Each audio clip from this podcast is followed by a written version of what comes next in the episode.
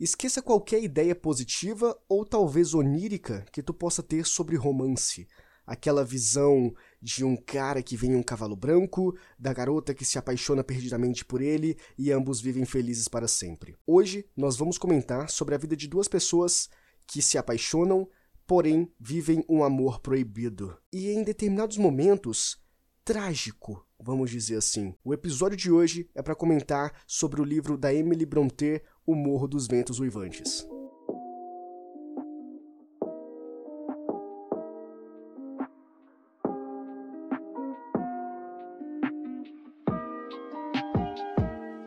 E sejam muito bem-vindos a mais um episódio aqui no Depois das Duas, o teu podcast gravado nas madrugadas. E finalmente, né, comentando aqui sobre o Morro dos Ventos Uivantes, esse clássico, né? E eu tenho algumas considerações a fazer antes da gente iniciar de fato esse cast, que eu acredito que vai ser um pouco extenso, beleza? Então se aconchegue aí, fique de uma forma confortável, porque vão vir muitas informações, acredito eu, beleza?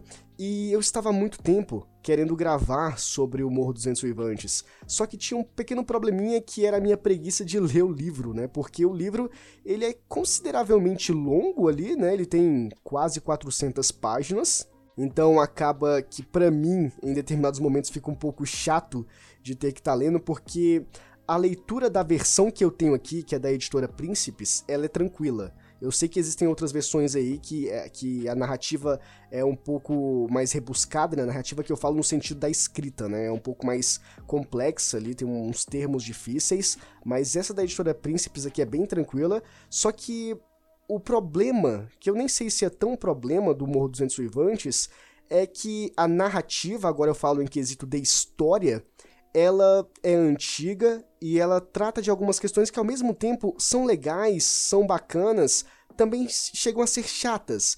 E uma coisa que, que, que eu prestei bastante atenção é a forma como a Emily ela desenvolve a história dela. Então, claro que assim, a gente, dentro da, da literatura, e, na verdade, dentro de qualquer narrativa, nós vamos ter toda uma construção e é claro que alguma delas a gente vai olhar e falar, poxa, isso aqui é desnecessário. Se tirasse isso daqui, não ia fazer diferença nenhuma, sabe? Então é, é meio que normal.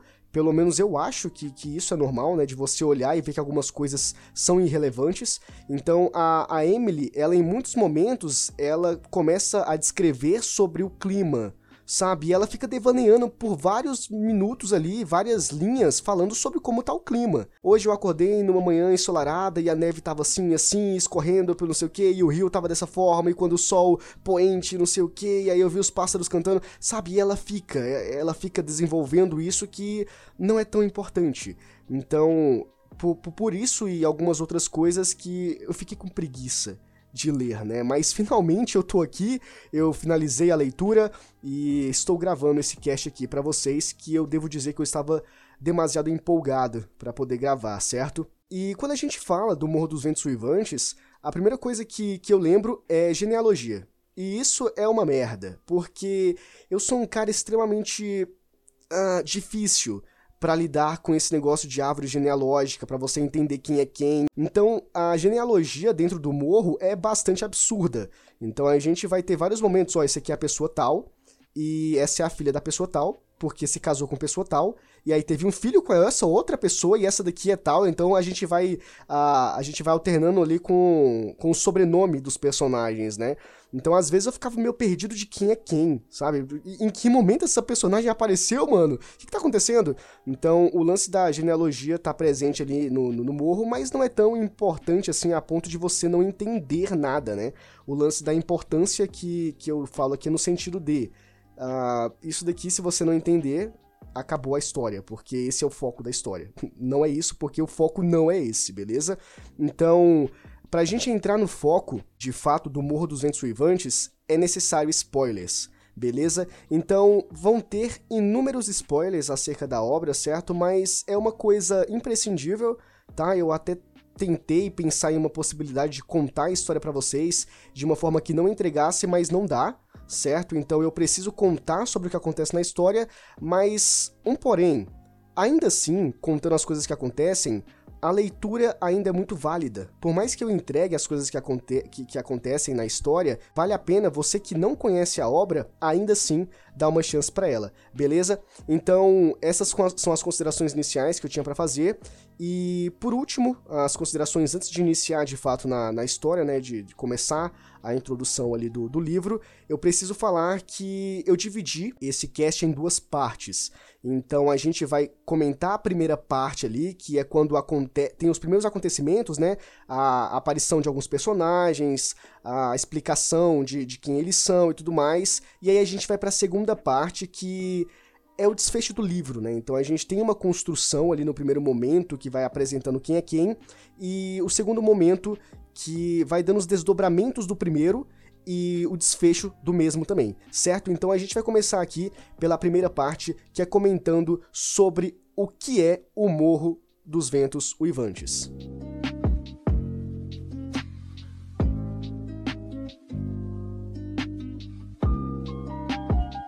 Nós acompanhamos a chegada de Lockwood, né, que é um cara que ele alugou uma mansão, né? É uma espécie de, de casarão e tudo mais.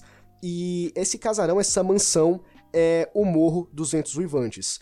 Então, o cara, ele chega lá porque ele quer passar um tempo, ele vive na, na, cidade, então tem todo aquele negócio urbano, né, aquela coisa caótica, muito barulho, e ele quer paz, ele quer relaxar um pouco, e aí ele vai pro Morro dos Ventos Uivantes, que é esse lugar porque fica mais afastado lá na, na Inglaterra, e tem pouco movimento, então é, é uma calmaria intensa, então ele acaba optando por lá e ele aluga essa mansão e aí a gente já encontra os primeiros momentos de dificuldade, né? A gente já começa a leitura de Morro dos Ventos Uivantes uh, com aquela famosa palavra que? Porque a gente não entende o que está acontecendo. Porque o Lockwood ele chega lá no, no Morro dos Ensuivantes, e ele vai conversar com o anfitrião, né? Com o anfitrião lá, lá da mansão, pra, falar, ó, cheguei aqui e tal, eu sou, eu sou, eu sou o, convidado, então quero saber como é que funciona aqui, porque eu vou passar um tempo aqui com vocês, beleza e tal. E é aí que nós somos apresentados ao Hitcliffe. Então, talvez você que conheça o Morro dos Ensuivantes, esse nome aqui já deu aquele gatilho em você, né? E o Hitcliffe, ele nada mais é do que o anfitrião do Morro dos Ventos Uivantes, e aí a gente já se depara com a inhospitalidade do Heathcliff, mas não somente do Heathcliff, mas de todos ali que estão na casa. E esse é o absurdo. O primeiro momento que nós somos apresentados ao Lockwood é quando ele tá indo conversar com o Heathcliff, né, que é o anfitrião, para dar satisfação, saber como funciona. E nesse momento, ele já é totalmente ríspido. O Heathcliff, ele é ríspido com o Lockwood, sem mais nem menos. E não somente o Heathcliff, como eu comentei, mas todo mundo que tá ali dá patada no Lockwood ou não responde, ele faz pergunta e fica à mercê, sabe? Ele fica lá sem resposta nenhuma e ele decide simplesmente que vai embora, entende? E aí a gente fica se questionando por que uh, dessa, dessa apatia, né, do Heathcliff e de todo mundo lá do Morro dos Santos Suivantes. E esse é um ponto interessante porque mais pra frente eu vou comentar porque o que acontece? Nós já iniciamos a história ali com um clima, com um ambiente totalmente desagradável. E não existe necessariamente ali no momento uma explicação do porquê que isso está acontecendo, mas futuramente vai ter. E aí, depois dessa confusão, entre aspas, né, desse momento uh, não muito agradável que o Lockwood presenciou, ele acaba indo para os seus aposentos, né? Que eu acho que é a granja de Truce Cross, alguma coisa assim do gênero, não lembro, mas enfim, é, ele acaba indo para os seus aposentos e ele descobre um diário porque ele está lá no quarto e tudo mais, e ele está pegando no sono quase, e é aí que ele encontra um pequeno caderninho escondido e ele pega esse caderno. E ele descobre, né, as primeiras leituras, ele vai folheando as páginas, ele descobre que é um diário de uma garota chamada Catherine Ann Shawn.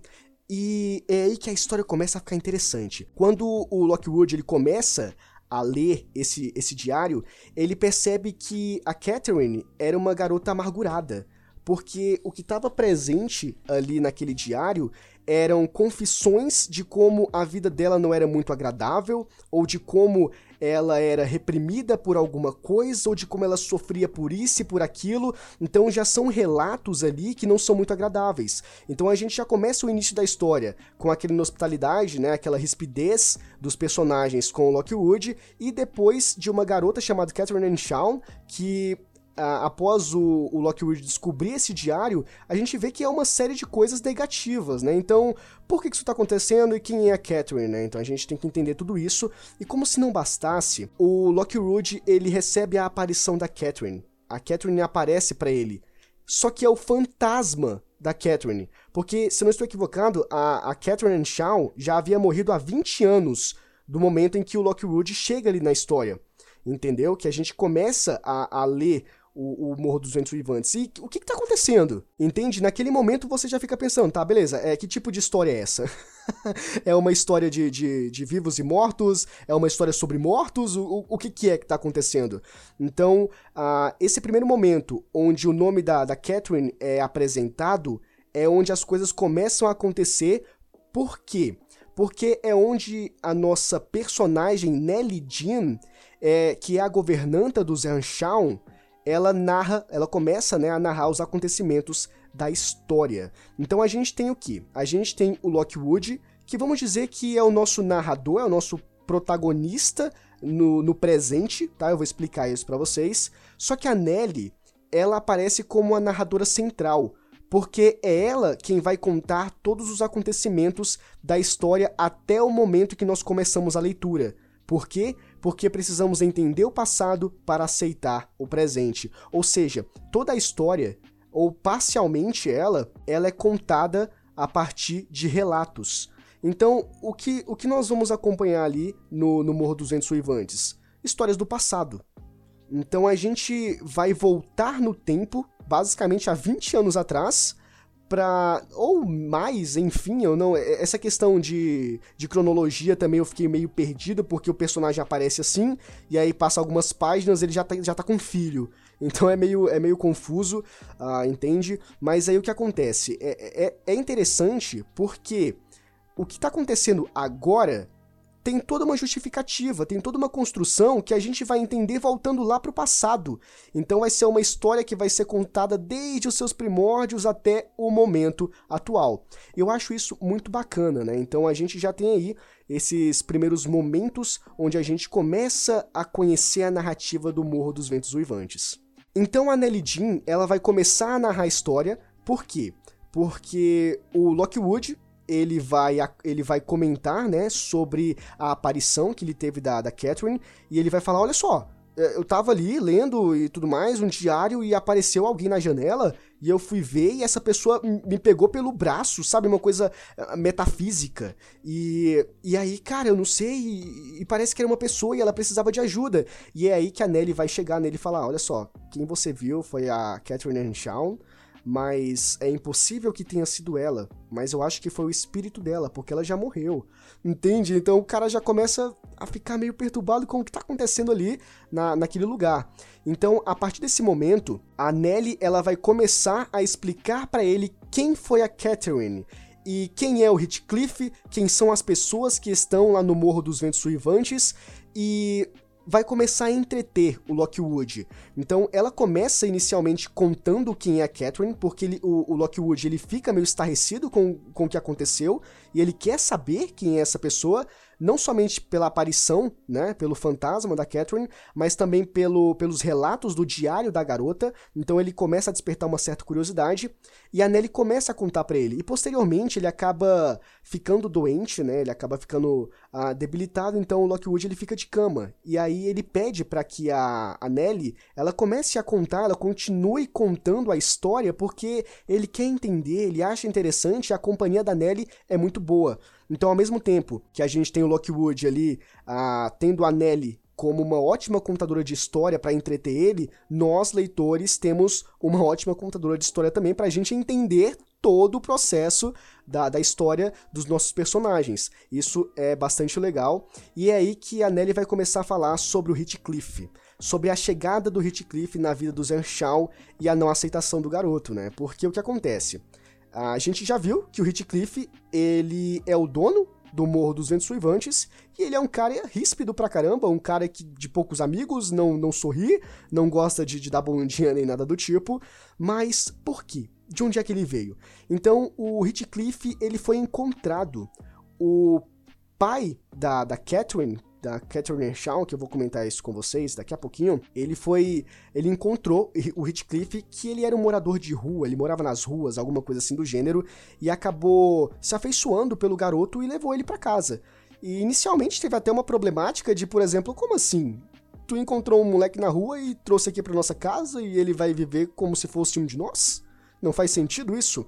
Porque os Earnshaw era uma família proeminente era uma família que tinha dinheiro na época, entende? Então quando o Heathcliff ele chega, era um moleque de rua, catarrento, pobre, que, que era analfabeta e tudo mais. Então houve uma certa aversão à chegada do Heathcliff e as pessoas não, não queriam ele, ele ali perto, entendeu?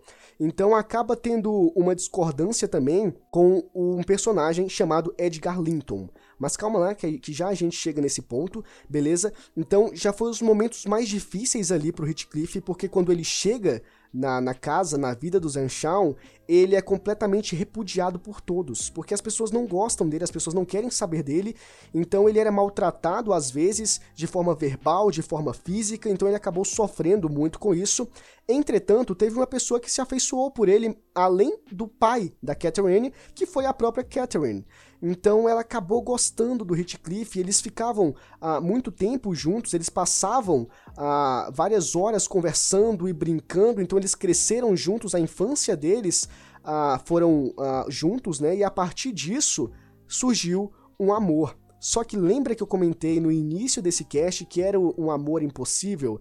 Esse amor dos dois era totalmente inviável, porque já tinha aquela problemática do, do Shaw de olhar pro, pro Heathcliff como se fosse uma criatura inferior, sabe? De desdenhar bastante dele por ser quem ele é, porque o cara nem tem sobrenome entende? Então Heathcliff é o nome dele e acabou. E ele é um cara de que não tem uma família nobre, que não é isso, não é aquilo, ele morava em rua e tudo mais. Então já tinha todo esse repúdio por ele. E aí quando a, a Catherine começa a despertar esse amor por ele e concomitantemente o Heathcliff também pela Catherine, gera-se é, essas especulações de isso não, isso não pode, isso não tá certo, não faz sentido isso, entende? Porque a ideia naquela época era com que a garota ela se casasse com alguém que tivesse dinheiro igual à família dela, né, para que pudesse sustentá-la, para que pudesse manter a casa, manter a família futura. Então era uma ideia bem conservadora mesmo da situação. E o Heathcliff, obviamente, era uma pessoa que não podia proporcionar isso para Catherine. Então, obviamente, houve essa aversão de todo mundo ali do, do Zershaw para não deixar com que isso acontecesse. Então o que acontece? Nesse momento, a gente tem uma relação tênue do amor da, da Catherine pelo Heathcliff. Por quê? A pobreza do, do, do Heathcliff acaba culminando na não união dos dois, por mais que eles se amassem. Então o fato do Heathcliff ser um pé rapado, ser um cara sem dinheiro e, e nem nada, acaba levando a Catherine a se casar com Edgar Linton. Mas ela continuava amando intensamente o Heathcliff. Então vocês podem perceber que eu comecei falando sobre a infância dos personagens, sobre como o Heathcliff chegou lá na vida dos Enshawn e sobre casamento. E é porque a história, de certa forma, ela é assim. Entende? A gente tá ali é, entendendo a, a, estrutura do que tá acontecendo, vendo os acontecimentos e dali a pouco a gente já tá no casamento dos personagens sabe? É claro que tem toda uma construção, tem toda uma série de pormenores que, obviamente, não dá para ficar comentando aqui no, no, no, podcast. É uma coisa que você precisa ler o livro para poder uh, ir pegando esses relatos, certo? Mas aí o que acontece? Depois que tem toda essa problemática com o Heathcliff, a Catherine acaba se casando com, com Edgar Linton. Mas por que, que ela acaba se casando com Edgar? Porque simplesmente o Edgar era o cara que tinha um nome, né? Tinha um, na verdade tinha um sobrenome. Ele tinha uma, ele era de uma família importante, conceituada e ele tinha dinheiro. Então, basicamente, a ideia era: o Edgar Linton pode me sustentar. E aí a visão que a Catherine tinha era de que, olha só, eu tenho, eu, eu te amo, Heathcliff, eu gosto muito de você e eu daria a minha vida por você, mas de amor nós não vamos sobreviver. Então, por mais que eu te ame, ficar com você não vai me, me dar frutos, sabe? Não vai fazer com que a nossa relação ah, é, possa se desenvolver, porque você não tem dinheiro e como você vai me bancar e tudo mais. Então a, Catherine ficou nessa, nesses dilemas e por isso ela se casou com Edgar. Mas a partir do dinheiro do, do Edgar, ela iria ajudar o Heathcliff a ser uma pessoa melhor, a alcançar um patamar diferenciado, talvez, e ter condições futuras para eles ficarem juntos. então, olha só, é, é aí que a gente entra na polarização da história porque é, é, claro que vai, vai existir uma seletividade a partir desse ponto, que são as pessoas que vão dizer: nossa, isso é uma prova de amor, né? Se casar com uma pessoa que não ama, pensando no amor da vida e tudo mais, em como pode ajudá-lo e, e, essas coisas assim do gênero. E as pessoas que vão dizer: mas essa Catherine é uma vagabunda. Como é que pode? Como é que ela, ela, ela tá enganando o Edgar, que ama tanto ela porque ela só quer o dinheiro, é uma interesseira. Então, a partir desse momento, essa polarização ela passa a existir. Porque a gente começa a se questionar, né? Se é certo, se é errado, se não é, se é bonito, se é uma, um, um gesto romântico, se não é. E aí eu devo dizer que essa primeira parte, que a gente já tá finalizando, eu, enquanto estava lendo, eu fiquei pensando, nossa, mas parece uma história boa, parece uma história interessante, uma história de amor, né? Que, que, que as pessoas ah, fazem o, o máximo de si, que fazem sacrifícios em prol do amor, em nome do amor, né? E tudo mais. E parece legal, só que não é bem assim. Porque, primeiro, a gente já começa com um relacionamento, porque a Catherine ela acaba se casando de fato com Linton, então de Earsham ela passa para Linton, e a gente já começa um casamento errado, porque a Catherine ela não se casou com Linton por amar ele. E a gente tem vários momentos ali da história que comprovam essa ideia. Que inclusive são conversas que a Catherine tem com a Nellie Jean, né? Que ela tá conversando, uh, falando sobre amor. E ela pergunta por que. A Nellie pergunta pra Catherine por que, que ela se casou com o Edgar, né? Por quê? Porque em vários momentos a, Catherine ela tenta deixar viva o, o relacionamento, né, a amizade que ela tem com o Heathcliff. Mas todo mundo sabe que não é uma amizade. Sabe? Todo mundo sabe que existe algumas coisas ali por trás, que tem um sentimento oculto, e a Nelly percebe isso. E ela entende quais são as motivações da Catherine em um determinado momento. E ela começa a questionar: olha só, eu percebo que você gosta do Heathcliff, que você ama o Heathcliff, mas você se casou com Edgar. Entende? Então tem vários momentos ali que tem frases impactantes de, por exemplo, tem uma frase do Heathcliff, se não estou equivocado, que ele fala sobre a Catherine, que é, ela fala não me esqueça, alguma coisa assim, e o Heathcliff fala eu poderia esquecer da minha própria existência, mas eu não me esqueceria de você. Alguma coisa assim do gênero. Entretanto, essas várias frases que são marcantes, né, que são aquelas frases que a gente diz, nossa, nossa, esse cara realmente ama ela, ela realmente ama ele, elas vêm em momentos muito inoportunos, sabe? E em momentos que, se você for olhar o contexto, não são frases boas, sabe? Não são frases bonitas. Porque quando, quando a gente fala, nossa, eu me esqueceria da minha própria existência, mas seria impossível esquecer de você. Mas ela tá falando isso, por exemplo, pro marido dela sobre outro cara. Tu entende? Claro que não é exatamente isso que acontece, mas tem alguns momentos que tem uma semelhança, né? Beira isso quase. Então são frases lindas, mas que quando tu olha o contexto, hum, sabe, você. Ah, então é isso que quer dizer. Não, não, faz tanto sentido assim, não é tão legal como, como eu pensava que era antes de conhecer a história. E esse relacionamento da Catherine com, com o Edgar começa a definhar, porque a Catherine mantém essa ideia, né? A, a, Nelly começa a questionar e a Catherine fala que gosta do Edgar, que ama ele, mas o, o Heathcliff é, é a pessoa, sabe? O Heathcliff é, é a alma que é igual a, a ela e o Heathcliff é mais a Catherine do que a própria Catherine é ela mesma, entende? Então são umas frases impactantes que a gente vê ali que mostram o quanto a, a Catherine ama o Heathcliff, E ela só não tá com ele porque o Heathcliff não tem dinheiro. Mas a gente percebe posteriormente que não é somente por isso. É justamente porque ambos vivem um amor impossível. É um amor que nessa vida não pode acontecer. Por mais que eles se amem, por mais que eles queiram estar, por mais que eles queiram estar juntos, o destino não quer, o destino não possibilita ah, essa, essa opção para eles. Isso não, não, não, isso não existe. Eles não podem ficar juntos e ponto.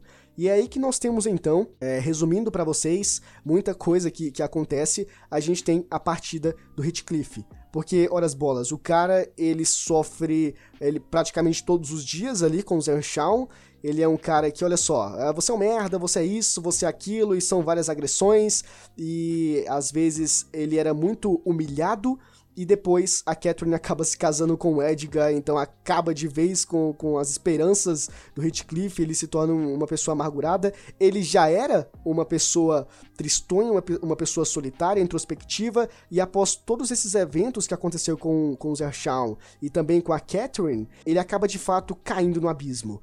Então o Heathcliff ele vai embora do Morro dos Uivantes, da, das proximidades ali, e é assim que a gente finaliza a primeira parte da história quando o Heathcliff ele vai embora. E aí nós iniciamos a segunda parte, que é a volta do Heathcliff.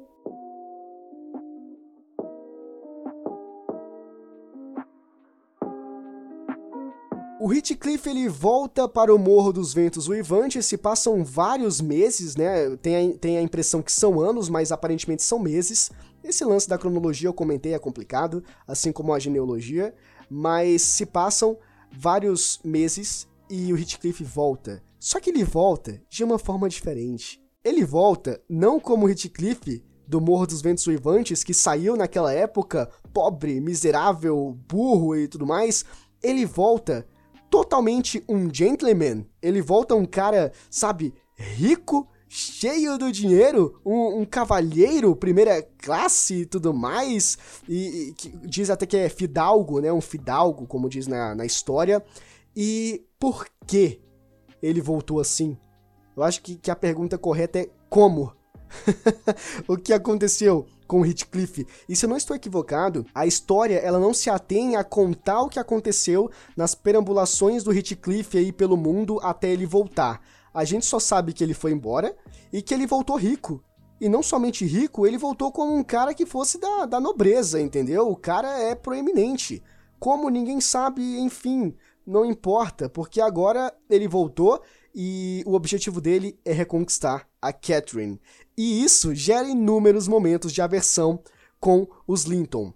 Principalmente com o Edgar. Olha só, mano. É, inicialmente a gente teve problem o, o, problema né, com, com o Zershawn, que foi com a Catherine. E aí nós tivemos o Linton se apaixonando também pela Catherine, porque ela era uma garota formosa, né? Uma moça formosa.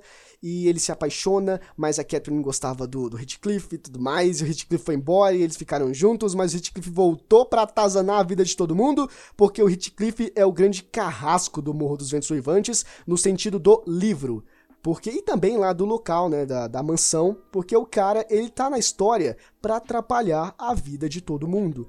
Então, quando ele volta com essa ideia de, de reconquistar a, a Catherine, ele acaba comprando briga com Edgar. E olha, o cara Olha só, porque inicialmente, como eu comentei, o Heathcliff já era uma pessoa complicada. Mas depois que ele vai embora e ele volta, é como se ele se transformasse em uma outra pessoa no sentido da malevolência também porque ele fica mil vezes mais maldoso do que ele já era. E ele começou a arquitetar vários planos para gerações futuras. Planos que envolvia uh, humilhar todas as pessoas que humilharam ele. Entende? Então ele começou a maquinar sozinho várias maneiras de fazer com que as pessoas sofressem. Entende? Então ele volta de uma forma muito diabólica. Inclusive, é, em alguns momentos ali da história, as pessoas taxam Heathcliff como o próprio diabo. De tanto que ele é um cara ruim, de tanto que ele é um cara que às vezes não é humano, pela forma que ele pensa, pela forma que ele age. Então ele acaba em vários momentos discutindo com o Edgar e ele fala. Porque assim, o Edgar era o marido, era o esposo da Catherine, e ele não respeita isso. Ele chega, olha só, ela não quer estar tá com você e se for possível eu te mato, mas eu fico com a Catherine. Então, em vários momentos, existe brigas entre o Heathcliff e o Edgar, onde eles saem na porrada e onde essas coisas acabam culminando em outros problemas, principalmente para Catherine certo? E é aí que nós temos a vingança, né? Começa ali a acontecer a vingança do Heathcliff, que é quando o Heathcliff ele casa-se com a Isabella Linton, que é a irmã do, do Edgar. E ele destrói a vida da garota. Por quê? O, a gente teve o início de, de relacionamento da Catherine com o Edgar, o casamento que já começou errado, e a gente teve o casamento do Heathcliff com a Isabela, que também começou errado.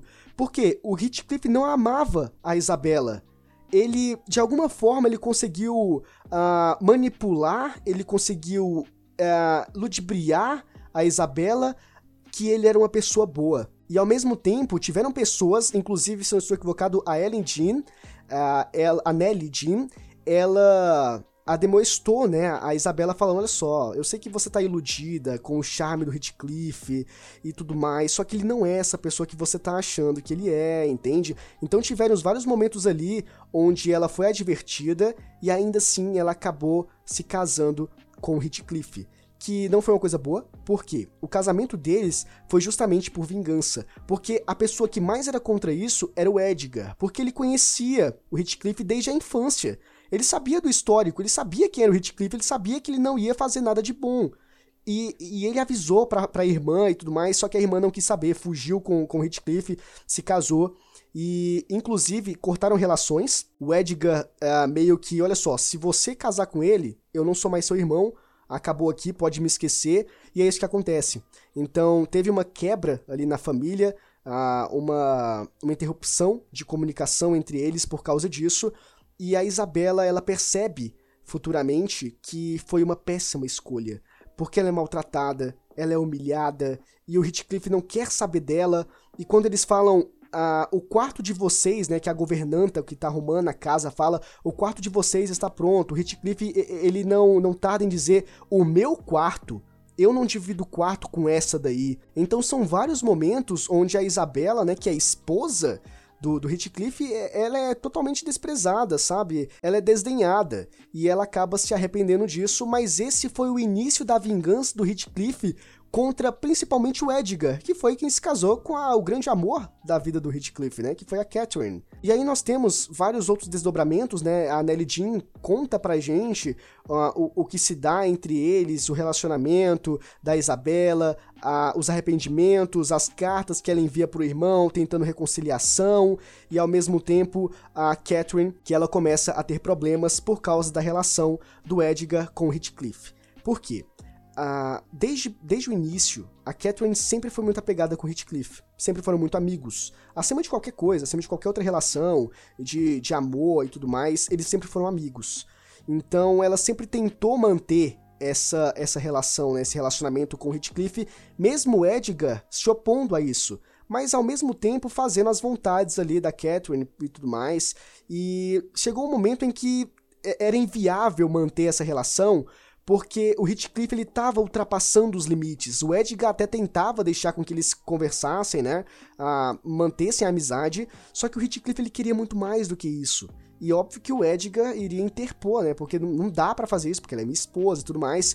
E a relação dos dois começou a ficar muito nociva. E isso foi um baque para a saúde da Catherine. Claro que teve toda uma birra da Catherine, teve toda uma coisa de menininha chata que quer fazer o que tem que fazer os quereres dela, porque senão ela vai deitar no chão e vai começar a chorar.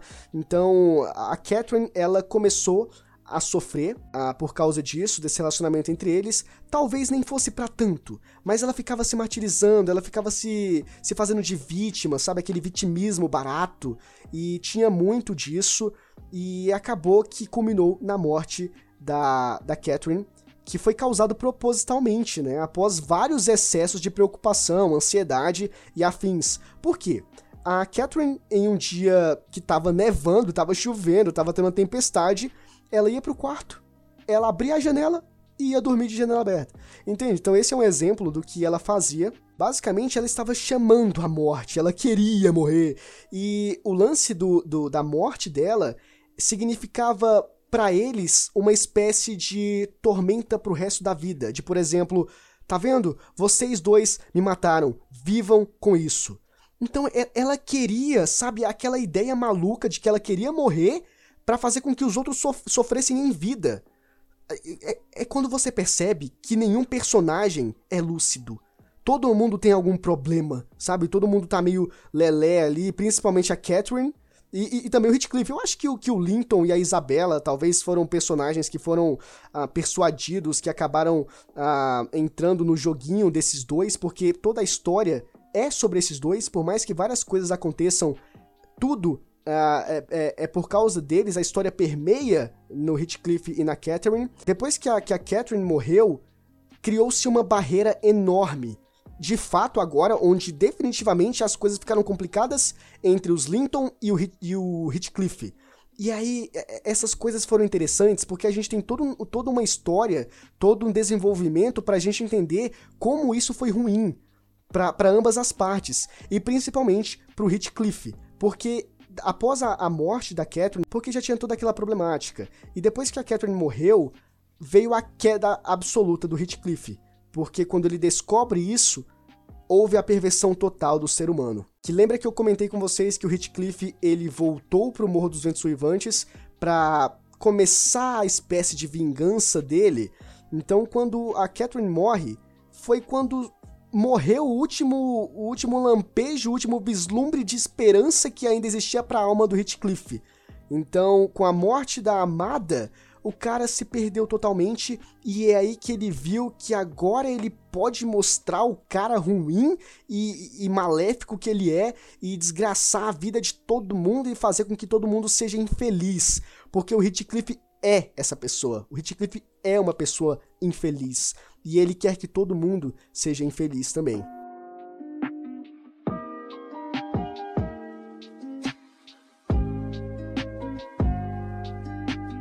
Então inicia-se as próximas gerações. E aí passam-se vários anos e a gente conhece a Catherine Linton. Não é a Catherine Earnshaw, beleza? É a filha da Catherine Earnshaw com Edgar Linton. Essa, esse lance do da, da Catherine filha, né, a Catherine Jr., é interessante porque a história não desenvolve muito bem como foi o a, a, como foi concebida a Catherine Jr., né? Vamos dizer assim para não ficar confuso aqui.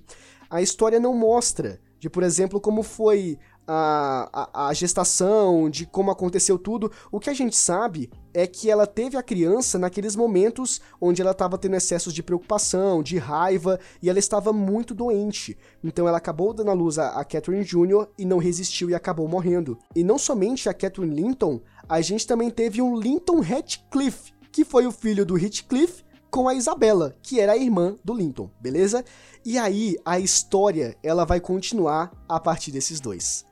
Oh, mano, e aí vem toda uma problemática de novo, porque olha só, o, o plano do Heathcliff, lembra que eu comentei que era para gerações? A, a raiva desse cara era imensurável, entende? Ina, inaferível. Então, é, o plano dele era fazer com que ambos, né, a tentativa era fazer com que ambos se casassem, com a Catherine Jr. e o Linton Heathcliff se casassem, para que o Heathcliff, né, é, por meio do filho, o Heathcliff pai, por meio do Heathcliff Jr., ele pudesse tomar toda a herança dos Linton. Olha só como o cara é perverso. E ele acaba conseguindo isso. Obviamente, ele acaba conseguindo isso. E tem uma série de outras coisas que acontecem, entende? Porque são 400 páginas, meu querido. Então, tem muita história a ser desenvolvida, principalmente de como acontece o relacionamento desses dois. E, inicialmente, ela se apaixona pelo Linton, que é o primo dela. Enfim, eu acho que nessa época essas coisas eram normais. Então ela se apaixona por ele, que ela também é advertida que isso não é para ser feito porque o Heathcliff é uma pessoa ruim, e a Catherine Jr. fala, mas o tio Heathcliff não parece ser uma má pessoa, então a gente tem toda aquela ideia de são pessoas que não sabem quem são, mas agora nós sabemos quem são, porque a, a ideia, a perspectiva, né, o prisma que, que a Catherine Jr. tinha do Heathcliff era o mesmo prisma que nós tínhamos quando iniciamos a leitura do Morro dos Ventos Uivantes. Tá, quem é Heathcliff? Por que, que esse cara é mal-humorado e tudo mais? E agora nós sabemos, mas a Catherine Jr. não. Então a história vai se desenvolver para ela entender o quão maldoso, o quão ruim é o coração do Heathcliff, entende? E ela criar uma aversão absurda com o Heathcliff, entende? E como que fica, né? Como, como que se dá o relacionamento dela com o filho do Heathcliff, sabe? Então é bastante interessante acompanhar isso. E por fim, para finalizar aqui né, segunda parte, que dá o desfecho da história, nós temos a morte do Heathcliff.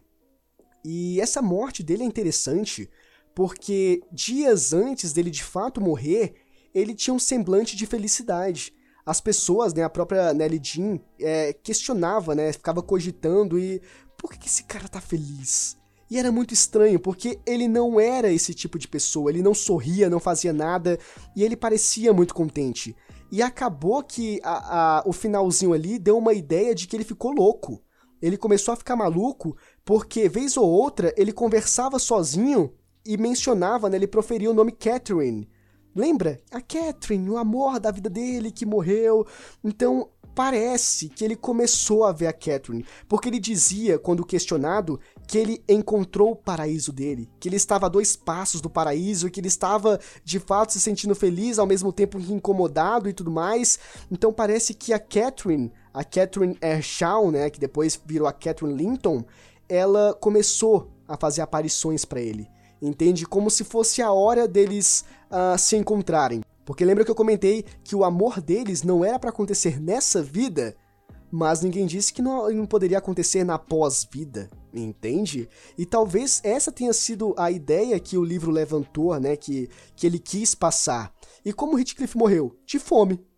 Porque ele começou a ficar louco, ele começou a esses devaneios dele e ele não comia, ele não bebia, sabe? Então, ele começou a simplesmente esquecer que ele é humano, esquecer que ele tem necessidades. Inclusive, tem, tem um, um momento ali da história em que ele está conversando com a Nelly Jean, onde ele fala que ele esquece que ele precisa comer, que ele precisa beber e ele precisa lembrar o próprio coração de que ele precisa bater para que ele possa se manter vivo.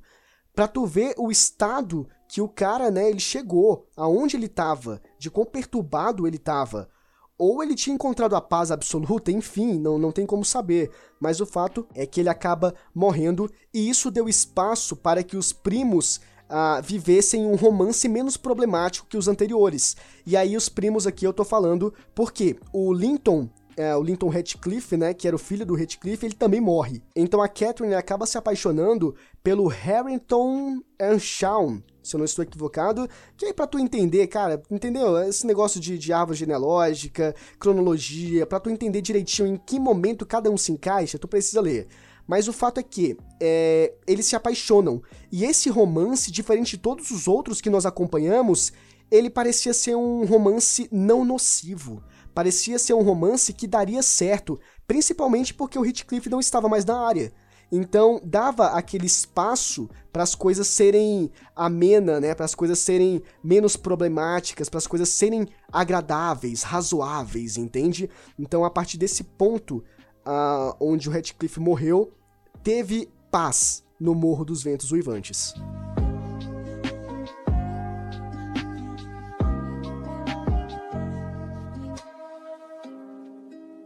Considerações finais acerca deste livro. Como eu comentei, ele é um clássico, né? Então eu estava muito ansioso para ler, eu estava ansioso para finalizar a leitura depois que eu comecei a ler.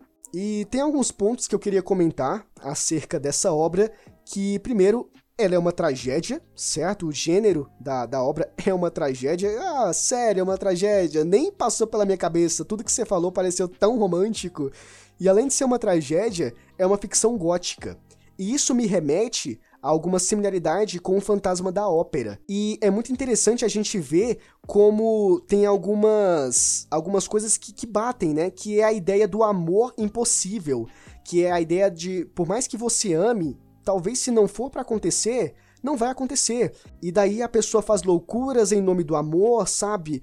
E várias coisas que, que acontecem ali, tudo que, que, que tá acontecendo, a justificativa é: mas é porque eu a amo. É porque eu amo, entende? Inclusive, o Fantasma da Ópera, acontece até mortes, acontece sequestros, acontece mortes e tudo isso porque a pessoa ama a outra, entende? Então é interessante porque eu, em um determinado momento, eu vi essa, simil essa similaridade entre as duas obras que é bastante interessante. Inclusive, eu recomendo que você leia também O Fantasma da Ópera, que é uma obra muito boa, que é do Leroux Gostou, alguma coisa assim do gênero. Gaston Leroux, isso, Gaston Leroux, eu confirmei aqui. E vale muito a pena a leitura dessa obra também, beleza? Também eu preciso comentar com vocês acerca dos personagens. Porque, olha só, é... lembra que eu comentei lá no iníciozinho que eu falei sobre o tipo de, de narrativa da, da Emily, que ela, ela se perde muito falando sobre coisas desnecessárias, vamos dizer assim, em determinados momentos. Os personagens também são bastante chatos em determinados momentos ali, onde eles apresentam uma birra, né? Eles são muito birrentos, são muito mimados. De, por exemplo, tem uma cena ali que acontece, se não estou equivocado, com o Harrington e a Catherine Jr. que ele tá lendo porque o Harrington era uma pessoa que era ignorante ele não sabia ler, ele, ele, o que ele conseguia ler era muito mal, porque ele foi criado com Heathcliff. Então daí tu já tira por que, que ele era essa pessoa, né? Então ele tava lendo é, um livro e a Catherine gostava muito de ficar zoando com ele, de ficar tirando sarro dele. E numa dessa, ela, a Catherine acaba rindo dele, ele pega o livro, joga no chão e a Catherine pega o livro, pede desculpa para ele, ele fala: "Não, tudo bem, eu aceito". E aí ela fala, tá, então continua lendo pra mim. Ah, então eu não quero mais ler. E joga o livro no chão, sabe? E, e fica nessa oscilação de, de, de, de emoções. As, os personagens são muito temperamentais. É, eles vivem em fases, sabe? Oscilações de sentimentos absurdas. De, por exemplo, ah, eu quero que você faça tal coisa para mim. Não, eu não vou fazer, faça você mesmo. E aí o personagem se, joga no chão e começa a rodar e chorar porque não conseguiu o que queria, entende? E eles são muito dependentes porque eles foram criados dessa forma, entende?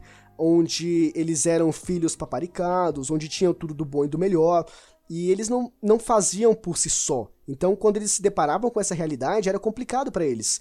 E aí você fica pensando, tá, mas qual o problema deles fazerem tudo isso, de deitar no chão e chorar e ser tão temperamental assim? Qual o problema? O problema, meu querido, é que isso acontece na fase onde os personagens têm de 18 para 23 anos. Isso é ilógico. Entende? Não, não vou dizer que é ilógico, porque pode até existir, mas da forma como os personagens são apresentados, a, a forma que é construído e, e, vários momentos que acontece, isso é chato demais. Entende? Então é só um problema que, que eu encontrei, na minha opinião, foi chato para mim, mas é aquela coisa. Você subverte e não tem problema, segue a história e é isso daí mesmo. Então a gente chega no final desse episódio percebendo, né, tendo a plena convicção de que O Morro dos Ventos Uivantes não é um romance de conto de fadas, mas é uma história de amor irrealizável e muito amargurada. então, eu não sei se você já ouviu falar uh, por muito de várias pessoas comentando sobre o Morro dos Ventos Uivantes, ou você viu menções em filmes e séries, mas não conhecia, achava que era uma coisa e que era maravilhoso, e que era uma história romântica. É um romance, mas é trágico. então, essa foi a história do Morro dos Ventos Suivantes, abordando sobre um amor impossível, sobre tragédias, amargurações e muita desgraça.